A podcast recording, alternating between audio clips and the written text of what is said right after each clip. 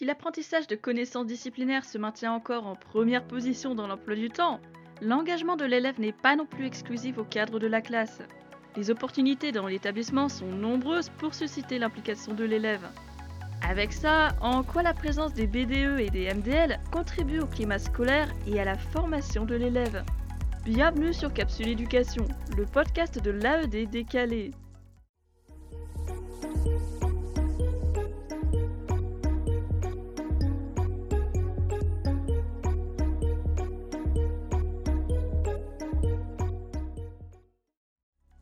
La seconde juridique, association ou instance scolaire. Concernant la maison des lycéens, c'est la circulaire du 29 janvier 2010 qui est à prendre en compte. Première citation. La maison des lycéens est un outil au service des lycéens. Elle aide au développement de la vie culturelle au lycée et donne aux élèves l'occasion de s'engager dans des projets, de faire l'apprentissage de leur autonomie et de prendre des responsabilités importantes. Elle se substitue aux foyers socio-éducatifs qui pourraient encore exister.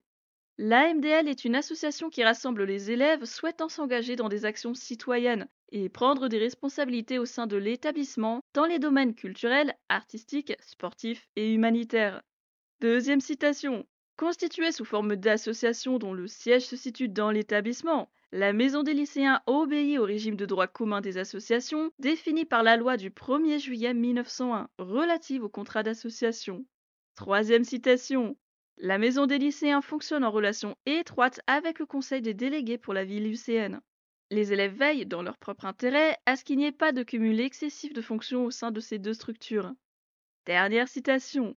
La maison des lycéens est conçue sur la base d'un projet inscrit dans les statuts de l'association, porté par les élèves eux-mêmes, avec l'appui du CPE ou éventuellement de tout autre membre de la communauté éducative de l'établissement. Son aménagement et son organisation peuvent faire l'objet d'un espace dédié.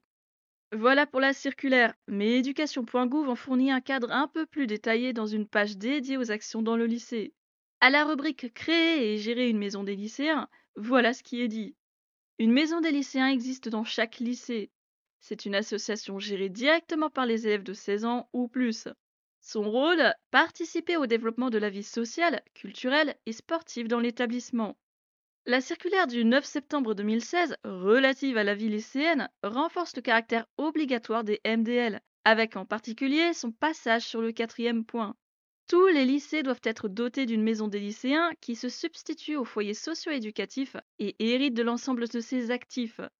Plus loin, il est rappelé que le conseil d'administration de la maison des lycéens doit être composé exclusivement de lycéens, le support des adultes, toujours nécessaire, ne doit en aucun cas prendre la forme d'une présence statutaire au sein de l'association. Autour des BDE maintenant.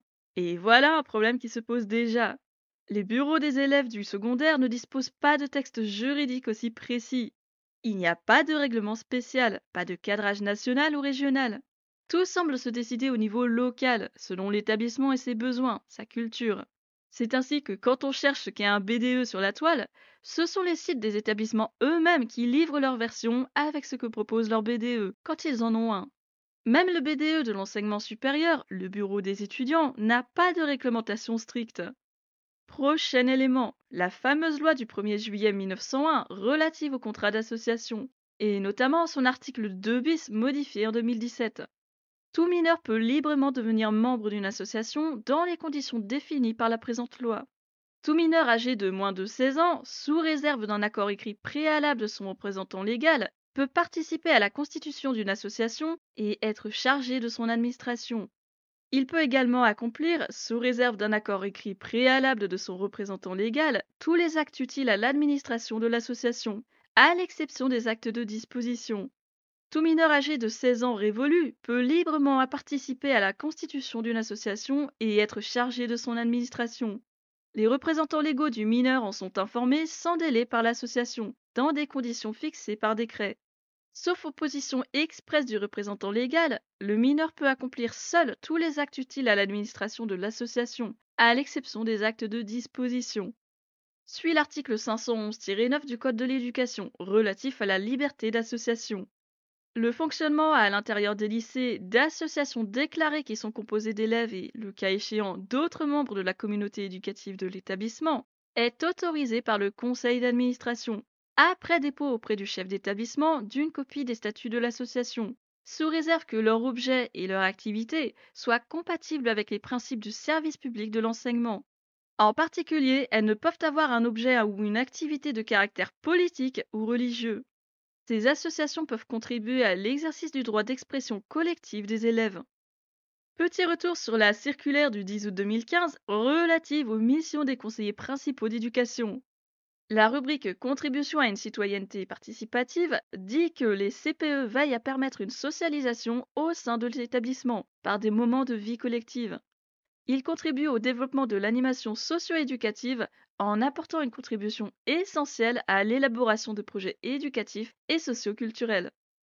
Ils peuvent participer à l'animation des heures de vie de classe et ils accompagnent les élèves dans l'apprentissage de la citoyenneté notamment en les informant de leurs droits et responsabilités et de la capacité à les exercer dans les espaces de vie scolaire. Foyer socio-éducatif, maison des lycéens, pause méridienne, association. Et trois autres réglementations à garder en tête. La circulaire du 25 octobre 1996 qui se rapporte à la situation des chefs d'établissement au sein des associations périéducatives ayant leur siège dans l'établissement. Le foyer socio-éducatif est l'association sportive par excellence. Ou encore la circulaire du 20 août 2018, qui établit la composition et le fonctionnement du conseil de la ville lycéenne et des délégués de classe. Ou bien, encore plus loin, la circulaire du 7 décembre 2016, qui cette fois définit les attributions, la composition et le fonctionnement du conseil de la vie collégienne. La seconde technique, des instances et des acronymes à toutes les sauces. Le CVC et le CVL. Conseil de la vie collégienne pour l'un, Conseil des délégués pour la vie lycéenne pour l'autre, abrégé en Conseil de la vie lycéenne. Pas des associations, ce sont bien des instances de l'éducation nationale, avec circulaires et décrets pour les cadrer. Le CVC s'implique dans cinq axes précis. Premier axe, les questions relatives à l'organisation de la scolarité. Par exemple, le temps scolaire, le projet d'établissement, le règlement intérieur, la restauration, les équipements même. Deuxième axe, les questions relatives à l'organisation du travail personnel et de l'accompagnement des élèves, les échanges linguistiques et culturels. Troisième axe, les actions qui visent l'amélioration du bien-être et le climat scolaire, la promotion de pratiques participatives. Quatrième axe, avoir un regard aussi sur l'éducation artistique et culturelle et les trois parcours que la réforme du collège a laissés, à savoir parcours citoyen, parcours à venir et parcours éducatif de santé. Dernier axe, la formation des représentants des élèves, qui vraisemblablement ne concerne pas que les délégués de classe. En soi, c'est tellement vaste que ça en devient vague, mais le conseil de la vie collégienne est l'une de ces rares instances où les élèves ont la possibilité de s'exprimer et d'agir avec les personnels, euh, qui composent le CVC d'ailleurs. Chef d'établissement en tant que président, des représentants d'élèves, au moins deux représentants pour les personnels et au moins un représentant des parents d'élèves. Le nombre de membres du CVC doit être voté au conseil d'administration.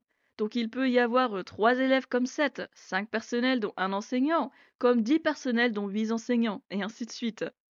C'est aussi une instance en lien étroit avec le conseil d'administration ou le conseil pédagogique, ou même la commission d'hygiène et de sécurité, et d'autres, d'où l'importance du CVC dans la vie de l'établissement. Sans surprise, le conseil de la vie lycéenne a les mêmes attributions et la même portée de réflexion.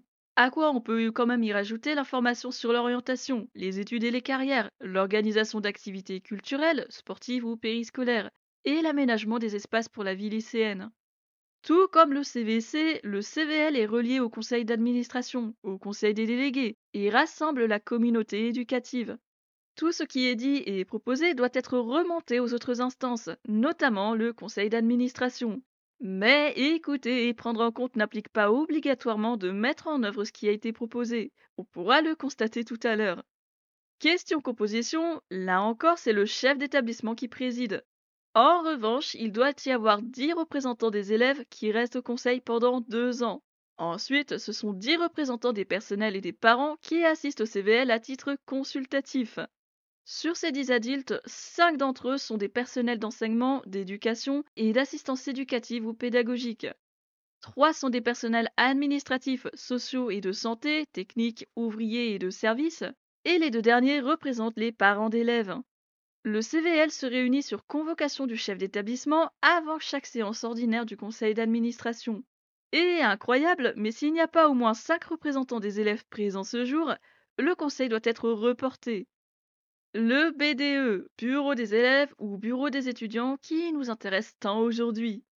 Est-ce que c'est moins formel que le CVC ou le CVL Eh bien, absolument pour le coup, car le BDE n'est pas une instance obligatoire régie par la réglementation de l'éducation nationale. C'est une association, voire une simple initiative d'échange dans l'établissement. Il y a bien un président, un secrétaire et un trésorier, mais le BDE reste plus simple à gérer, ne vise pas à siéger dans les autres instances ou à prendre des décisions, à même avoir de l'impact sur le conseil d'administration. Association, c'est vraiment le mot à garder. Il est question de mettre en œuvre des actions et des initiatives pour les élèves, comme par exemple un bal de fin d'année, une rencontre à thème avec des intervenants extérieurs, un coin d'échange sur le temps de récréation. Le FSE, ou foyer socio-éducatif, Auparavant, le FSE était présent à la fois dans les collèges et dans les lycées. Une circulaire datée du 25 octobre 1996 entendait même inciter les élèves à participer à sa gestion et son animation, notamment en leur rendant accessibles des fonctions dirigeantes, autres que président, secrétaire ou trésorier. Aujourd'hui, quand on parle de FSE, on en parle majoritairement pour le collège, dans une optique facultative. Celui du lycée a progressivement disparu avec les années 2010 et les réformes, pour laisser place à un autre type d'association, l'AMDL. Au collège, le foyer socio-éducatif permet aux élèves de découvrir des activités périscolaires multiples, tout autant que les faire intervenir dans la vie de l'établissement, dans l'organisation et la gestion de l'association, comme des activités qu'ils mettront en place. Question composition et fonctionnement, il est à noter que le FSE ne sert normalement pas à mettre en place des voyages ou des sorties scolaires. Il peut les financer, oui, mais pas en être l'initiateur, parce que les actions sont censées être facultatives et ne pas déborder sur la scolarité. Les fonctions administratives sont votées par des élections en début d'année scolaire lors d'une réunion en Assemblée générale. Et maintenant, j'ai bien envie de t'en dire plus grâce à une question posée au Sénat en juillet 2000, avec sa réponse publiée au journal officiel du Sénat en octobre 2000 toujours. Il était demandé une clarification du statut juridique et du degré d'autonomie de gestion d'un FSE. Et voilà en gros la réponse. L'adhésion à l'association est facultative et volontaire. L'activité du FSE est complémentaire des missions d'enseignement, donc elle ne peut pas se substituer, mais simplement seconder. Il y a un budget propre dont les ressources proviennent des cotisations des membres, des activités créées, des dons et des subventions. En bref, le foyer socio-éducatif sert au financement de projets, a été conçu comme une association au service des élèves, mais attention, la gestion revient aux adultes et aux mineurs de plus de 16 ans ce qui peut questionner un peu, et on y revient dans peu de temps. La MDL, la fameuse maison des lycéens qui sera aussi l'intérêt du jour. La MDL est supposée remplacer petit à petit tous les foyers socio-éducatifs encore en fonctionnement dans les lycées, pour avoir d'un côté le FSE du collège et de l'autre la MDL du lycée. Mais y a-t-il autant de différences? Bah, je veux mon neveu. Ce sont des associations qui servent le financement de projets et l'animation de l'établissement donc toujours au service des élèves. Mais l'AMDL est gérée entièrement par ses élèves, avec des fonctions administratives réservées aux mineurs de plus de 16 ans. Et là, les adultes ne peuvent pas exercer de responsabilité dans la sauce. Les débuts arrivent en avril 1991 par le biais d'une circulaire qui admettait la difficulté d'impliquer les élèves dans l'ancien FSE très commun, tant ils n'avaient que très peu d'accès à la prise de responsabilité. Et avec l'abaissement de la majorité civile à 18 ans, la possibilité d'inclure plus d'élèves dans la MDL s'est étendue, forcément, même si le FSE dominait encore le terrain. Nouvelle suite en 2010 quand l'âge minimal pour prendre des responsabilités dans les associations passe de 18 ans à 16 ans, dans l'idée justement d'encourager les élèves à participer activement.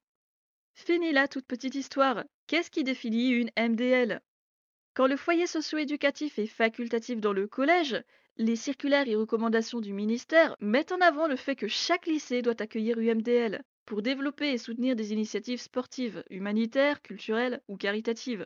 Bref, tout ce qui est de l'ordre de la citoyenneté et de l'animation. Avec un zeste de démocratie lycéenne, puisque quand il y a des fonctions administratives, il y a aussi des élections et un conseil d'administration en plus du bureau de l'association, avec assemblée générale qui se réunit au moins une fois par an. N'importe qui peut participer à la MDL, à condition d'y adhérer via une cotisation définie à l'avance par le conseil d'administration de la MDL. On y retrouve la rédaction des statuts qui permet à l'association d'être validée. Pour mieux comprendre, je te laisse retrouver le modèle de statut type de MDL proposé par Eduscol en, en mars 2012 à peu près. document administratif qui doit comporter un projet qui s'accorde avec le projet d'établissement. Le doc doit indiquer quelques éléments de base, comme le nom d'association, sa raison d'être, son siège social, ses modalités d'organisation et sa réglementation dans la gouvernance. Une copie des statuts doit être transmise au chef d'établissement et c'est le conseil d'administration du lycée qui autorise ou non l'exercice de la MDL dans l'établissement. Ensuite, c'est une histoire d'aller déclarer son association et déposer ses statuts en préfecture pour vraiment être en règle. Et le budget, encore une fois, est distinct de celui du lycée. Il s'alimente là aussi avec les activités de la MDL, avec ses cotisations, ses dons, les subventions publiques et les dotations du lycée. Et ça en passe par l'ouverture d'un compte bancaire à son nom, pas par le compte bancaire d'un des adhérents, ça c'est important. Comme la MDL s'inscrit dans le projet d'établissement, Maison des lycéens et Conseil de la vie lycéenne sont amenés à travailler ensemble, forcément. Un dernier pour la route, pour le coup très peu connu en dehors de l'enseignement agricole.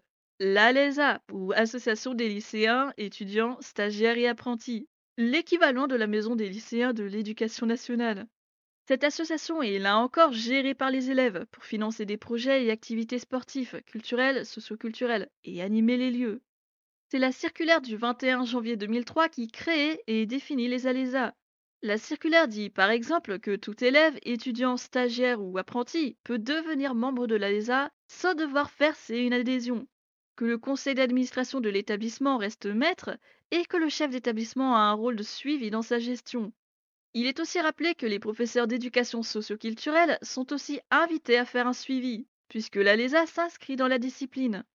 Budget propre là aussi, un fonctionnement euh, globalement semblable à celui d'une MDL, mais beaucoup moins d'informations disponibles.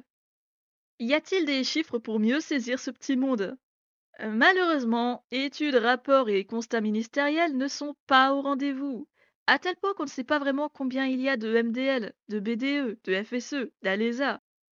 Si l'on prend pour acquis que chaque collège doit être muni d'un conseil de la vie collégienne et d'un foyer socio-éducatif, ça serait pas moins de 6950 collèges à équiper.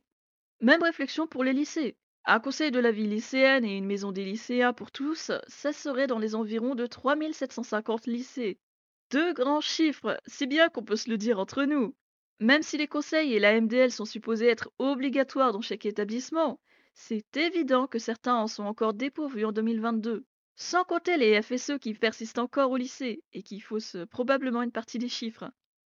Quant à la fédération des MDL qui existe depuis 2014, elle compte actuellement dans les 150 maisons des lycéens adhérentes. C'est certes peu, mais ça illustre bien la question des MDL. Elles ne sont pas encore assez nombreuses, pas assez développées, et la fédération reste un élément discret et encore peu connu des associations lycéennes. Pas vraiment de chiffres pour les BDE, tant chaque établissement fait à sa sauce. Alors on peut imaginer qu'un lycée sans MDL essayera de compenser en créant son bureau des élèves. Les effectifs sont un peu moins débuleux dans l'enseignement supérieur. En 2010, le nombre était estimé à un peu plus de 13 500 bureaux des étudiants. Y a-t-il eu une évolution forte entre 2010 et aujourd'hui? La question est ouverte. En tout cas, la culture du bureau des étudiants semble plus importante dans le sup que dans le secondaire, pour l'instant. On s'en reparlera sur un autre épisode dédié à l'enseignement supérieur. BDE et MDL en établissement scolaire, l'engagement timide face à plusieurs instances. Une association en lien étroit avec le conseil de la vie lycéenne et à un espace d'échange au service des élèves, avec possibilité d'associer tout membre de la communauté éducative dans le fonctionnement ou l'organisation, même si les fonctions à responsabilité sont occupées par les élèves, quoi qu'il arrive. Président, secrétaire et trésorier, trois fonctions qui font qu'un BDE ou une MDL n'a pas les mêmes objectifs ou les mêmes règles qu'un CVL ou un FSE. Qui est le président? Selon les statuts de la MDL, ses attributions et sa portée de pouvoir peuvent varier. Mais en gros, il représente la sauce et signe les contrats, sans pour autant être seul décideur, parce que la MDL est aussi pourvue d'un conseil d'administration et d'une assemblée générale. Certaines actions nécessitent l'avis des uns et des autres, dans le courant, ces missions incluent l'ouverture et le suivi du compte bancaire, à quoi il faut rajouter le respect des réglementations, de la sécurité. Le secrétaire est celui qui rédige les comptes rendus et les procès-verbaux des différentes réunions, des échanges. Celui vers qui on se tourne quand on a un doute sur ce qui a été dit et décidé, en somme. Il tient tous les registres de la MDL et effectue les déclarations obligatoires en préfecture. Troisième fonction, le trésorier. Assurance, signature du compte bancaire, suivi des paiements et de la tenue des comptes, c'est son lot. Avec la paperasse qui va avec, à savoir une comptabilité qui doit pouvoir justifier les mouvements de l'argent. C'est quasiment de la cogestion entre trésorier et président. Tous deux gèrent l'aspect financier, son suivi et son bon fonctionnement. Et quand on regarde de près ces trois fonctions, celles de président et de trésorier apparaissent peut-être comme euh, de trop grandes responsabilités pour des élèves, y compris pour des plus de 16 ans. C'est pourquoi la présence et le soutien de tout personnel est bienvenu, sans pour autant briser la règle des fonctions réservées aux élèves. C'est une question d'apporter des compétences complémentaires pour former une association au service de tous et d'aiguiller dans les démarches. Par exemple, un assistant d'éducation qui peut être référent de l'AMDL, avec ou sans heure de décharge. Il ne sera pas tout à fait membre, mais agira comme soutien. Pareil avec le professeur documentaliste, et surtout avec le CPE, lui qu'on sollicite plus que les autres pour chapeauter MDL, FSE, BDE et instances qui accueillent des élèves. Bon, bah c'est bien joli ces douze paroles autour de l'engagement scolaire via une MDL ou un BDE, mais dans les faits, ce n'est pas pour tout le monde, clairement. Peu d'élèves y participent réellement, peu d'élèves sont membres d'une telle association, en septembre 2018, le Conseil national d'évaluation du système scolaire a publié un rapport scientifique focalisé sur les engagements citoyens des lycéens. En s'appuyant sur des statistiques recueillies auprès de environ 16 000 collégiens et lycéens, disséminés dans environ 400 établissements. Voilà ce qui transparaît du rapport après deux années de préparation et une année d'enquête. Sur l'année 2017-2018, seuls 7% des lycéens s'engageaient dans une maison des lycéens. Sur ce point, le Conseil rappelle que la question portait sur l'exercice de fonctions à responsabilité, pas juste sur le fait d'être membre. Alors euh, peut-être que le chiffre ne reflète pas le nombre d'élèves qui participent à l'association. Ceci dit, 7% reste un petit chiffre. Vient ensuite l'engagement en fonction du type d'établissement, avec une comparaison entre quatre types d'engagement. Maison des lycéens, tutorat, journal de l'établissement et projet citoyen. Public et privé réunis, c'est dans les lycées professionnels que la MDL accueille le plus d'élèves intéressés. 5% contre 3% pour les lycées généraux et technologiques et les lycées polyvalents. Le pourquoi du comment n'apparaît pas, et franchement, on pourrait se demander pourquoi la MDL est plus populaire en LP, même si l'écart reste faible avec les autres. Peut-être une question d'environnement familial. Un troisième graphique montre l'implication des élèves en fonction de leur contexte socio-économique. Les élèves défavorisés ou intermédiaires sont à 3% d'engagement pour 4% d'élèves favorisés. Euh, si l'on se base sur l'hypothèse que les LP sont réservés aux élèves défavorisés et intermédiaires, ce taux d'engagement correspond plutôt bien, pendant que les LEGT accueillent une majorité d'élèves favorisés. Mais ce n'est pas tout. Si le LP est globalement bien placé dans les engagements de la MDL, du journal lycéen et du projet citoyen, ce n'est pas le cas du tutorat, où il y a moins d'élèves qui y participent, contrairement au LEGT et LPE, où justement le tutorat a plus la cote. En fait, on ne peut pas en déduire beaucoup. Juste que les MDL restent anecdotiques au niveau national, même si elles font parfois un excellent travail d'animation au niveau local. Quant au BDE, les chiffres ne doivent pas être si différents que ça de la MDL. En vérité, si les opportunités d'engagement scolaire apparaissent nombreuses à première vue, dans les faits, ce n'est pas le cas. Outre les délégués de classe ou du CVL, il n'y a pas beaucoup de possibilités. MDL, tutorat, journal lycéen. En fait, ça ne concerne même pas une moitié d'élèves. La MDL permet-elle vraiment aux élèves de s'engager, d'apprendre la citoyenneté? Peut-on bien parler d'effet d'appartenance, de motivation sur l'élève, de rendre l'élève acteur de sa scolarité? Ce fameux rapport le dit là encore. L'engagement dans un cadre scolaire est encore trop perçu sous la fonction de délégué de classe, celle de délégué de CVL, à la limite. En bref, c'est une présence qui ne s'arrête qu'aux instances officielles. Mais la MDL n'est pas une instance, c'est une association, tout comme le BDE. Et autant dans les instances les élèves sont moins écoutés, surtout en conseil de classe, autant quand l'organisation les place dans des rôles à responsabilité, ils peuvent s'impliquer plus librement, jouer un plus grand rôle. Ça, le CVL commence à le leur fournir en les amenant à participer à une série d'instances, de débats, en leur donnant un peu le sentiment qu'ils contribuent à l'amélioration de l'établissement. Mais comme on se l'est dit en présentant le CVL et le CVC, écouter et prendre en compte la parole de l'élève n'implique pas nécessairement d'appliquer ce qu'il a dit. Et c'est là que la MDL entre en jeu. Association au service des élèves, avec des fonctions clés réservées aux élèves. une coopération possible et encouragée avec toute la communauté éducative, mais sans que les adultes ne puissent décider et avoir le dernier mot, comme c'est le cas avec le FSE. Ce sont les élèves qui élisent leurs fonctions administratives. Là, c'est déjà différent d'une élection de délégué de classe. Les enjeux ne sont pas les mêmes. Ce sont eux qui proposent et mettent en œuvre des actions, des rencontres.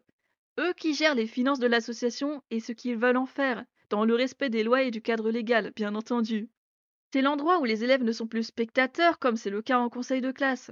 Ils peuvent parler et ne pas se contenter d'écouter. Pas de parents dans le lot, des personnels qui aident sans intervenir en tant que décideurs.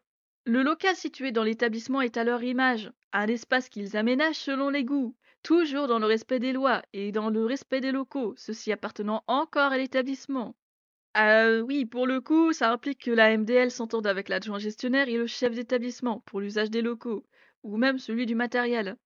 Mais après ça, le champ est à peu près libre, moins restreint que dans une instance.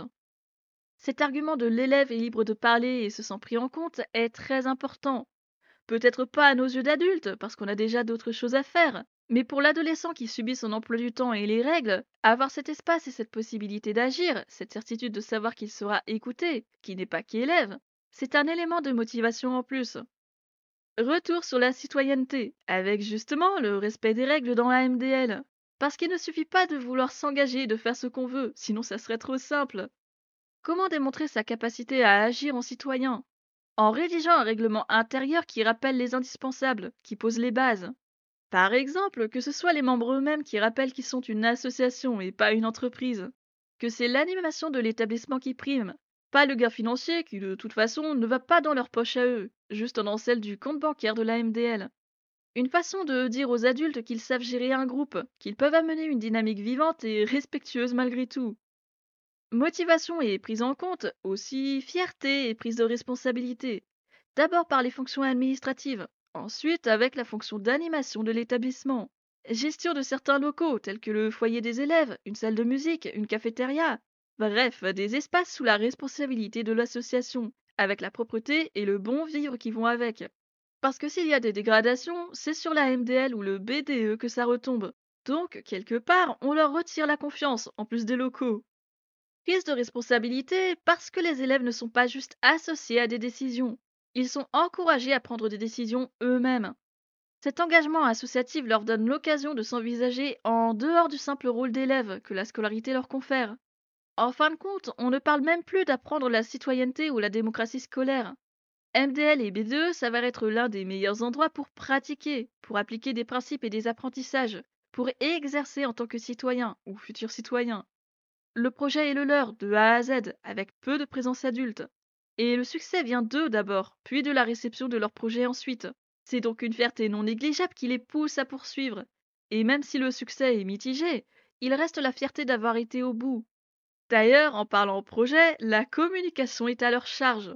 L'association qui s'investit dans sa communication a plus de chances d'accéder au dit succès. Fierté de plus. Et prise de responsabilité en plus, parce que la com n'est pas ce qu'il y a de plus aisé en établissement scolaire.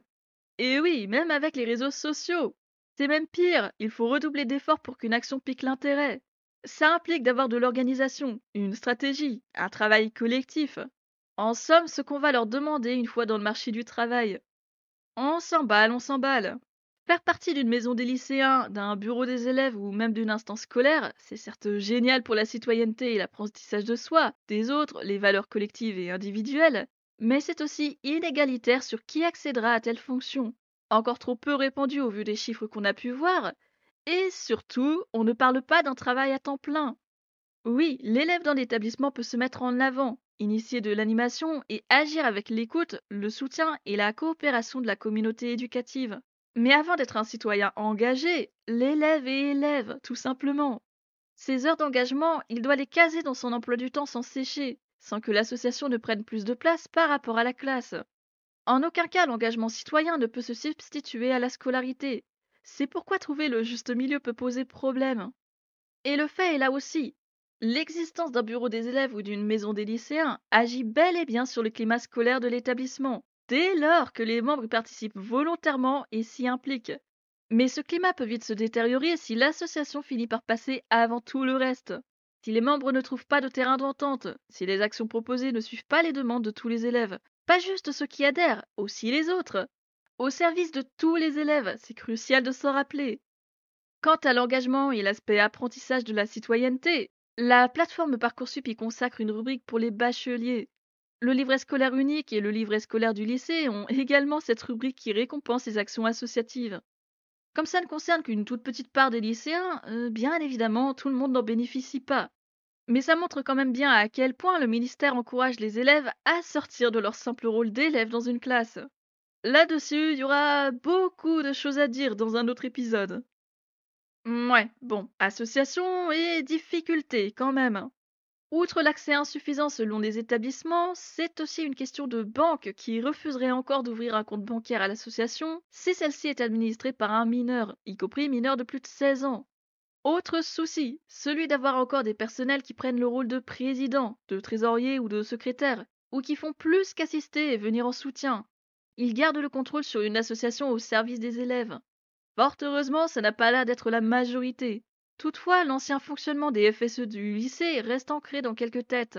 C'est d'ailleurs pour ça que tous les lycées ne sont pas encore dotés d'une maison des lycéens. Certains gardent toujours le statut foyer socio-éducatif, parce qu'ils ne veulent pas en changer, ou parce que le FSE est quasi mort et changer les statuts ne ferait rien si ce n'est gaspiller du temps, ou encore parce que les bénéfices du FSE risquent d'être perdus en passant sur un autre statut. En tout cas, encourager les élèves à s'impliquer hors de la classe n'est pas si facile, d'autant que des limites se posent d'elles-mêmes. Concrètement, qu'est-ce que BDE et MDL peuvent faire en termes d'action, d'initiative, d'animation? N'allons pas chercher très loin. Des événements tels qu'Halloween, Noël, une rose pour la Saint-Valentin, un bal de fin d'année ou une fête des internes, une journée des talents, une rencontre géante avec les anciens élèves, des débats ou des échanges avec des intervenants extérieurs ou non, pour parler de sujets d'actualité, d'amélioration possible pour chacun. Bref, des échanges à thème ou des cafés philo, pourquoi pas. Des spectacles, des achats de jeux de société avec tournois organisés, ou une confection et une vente de boissons ou confiseries dans le cadre de la cafétéria ou d'une kermasse, d'un élément caritatif, puisque c'est interdit via les distributeurs automatiques. De plus en plus de lycées pensent à inclure les MDL dans les photos de classe quand il y a un club photo en place. D'ailleurs, euh, oui, les clubs et ateliers sur le temps méridien ou en fin d'après-midi pour les internes. Musique ou cinéma, dessin ou voyage, danse ou théâtre. Les possibilités sont infinies dès lors qu'on parle de club et d'atelier, tant que ça reste dans le respect des lois et la faisabilité de l'association, de l'établissement.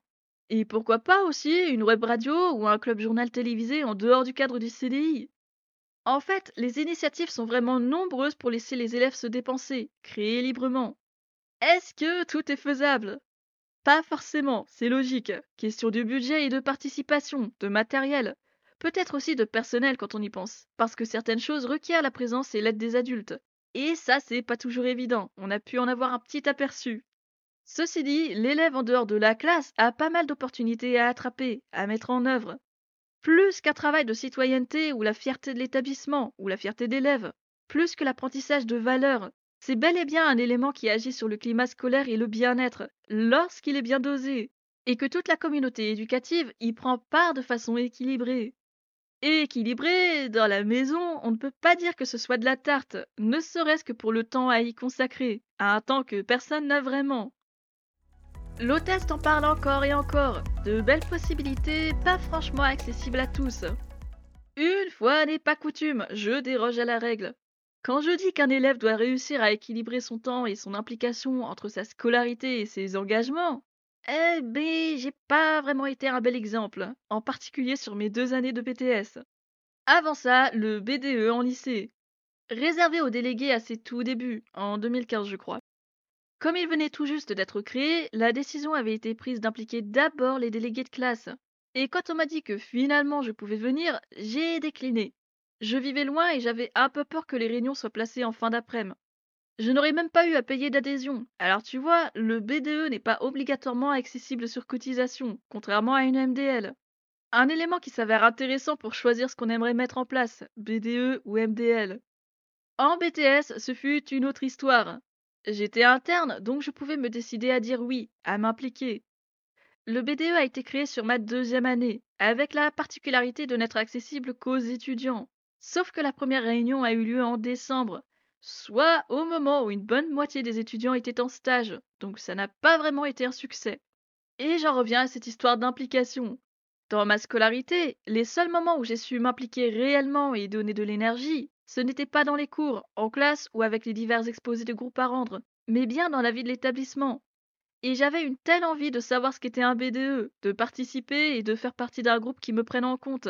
Donc j'ai sauté sur l'occasion dès que le CPE m'a parlé d'un BDE, puis les surveillantes d'internat. Dommage que ça n'ait pas fonctionné tout de suite. Mais, mais, mais, mais, fallait-il que je revienne? Après mon BTS, je n'ai pas quitté le lycée. J'y suis restée en tant que volontaire en service civique. Et cette fois-ci, j'ai pu bosser sur le BDE, en assurer une partie du suivi en m'aidant des débuts difficiles et des conseils de mon tuteur. Total des courses, premier passage dans les classes pour attirer les étudiants en début septembre. Première réunion en mi-septembre et 8 étudiants inscrits au Nourrisson BDE. Le vote a été très simple pour déterminer qui serait président, secrétaire et trésorier. Un vote à main levée.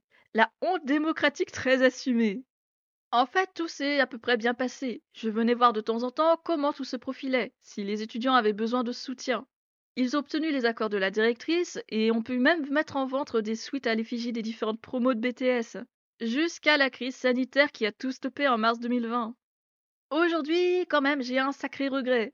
Celui que pas une fois les lycéens de Bac Pro et les CAP n'aient été envisagés comme membres du BDE, alors qu'ils composent la moitié des effectifs. Je sais que ce n'était que les débuts, qu'il ne fallait pas précipiter les choses. C'est ce qui était ressorti quand j'en avais parlé avec les collègues de la vie scolaire. De la prudence avant de lancer les choses et d'étendre le BDE à tous. J'espère que depuis ce bureau s'est stabilisé, que les projets parviennent à tenir, à amener plus d'intéressés, sans forcément être passé du côté euh, officiel, on fait tout dans les règles. Cet esprit accessible sans cotisation et plutôt familial, ça m'avait bien plu. Ceci étant dit, j'espère aussi que direction et personnel ont accepté de mettre le lycée pro plus en lumière, autant que le LEGT jumeau. Et à mes yeux, ça en passe par le BDE, qui était très mis en avant dans le LEGT, mais si peu considéré en LP. Espérons Interroger et comprendre l'éducation nationale, même en vacances, c'est pas de tout repos. Comme on est encore très loin de la reprise, rendez-vous vendredi prochain au même endroit et à la même heure pour découvrir la saison 1 d'une web série aussi drôle que dramatique. Une série autour d'une CPE déjantée. En attendant, porte-toi bien et ne baisse pas les bras.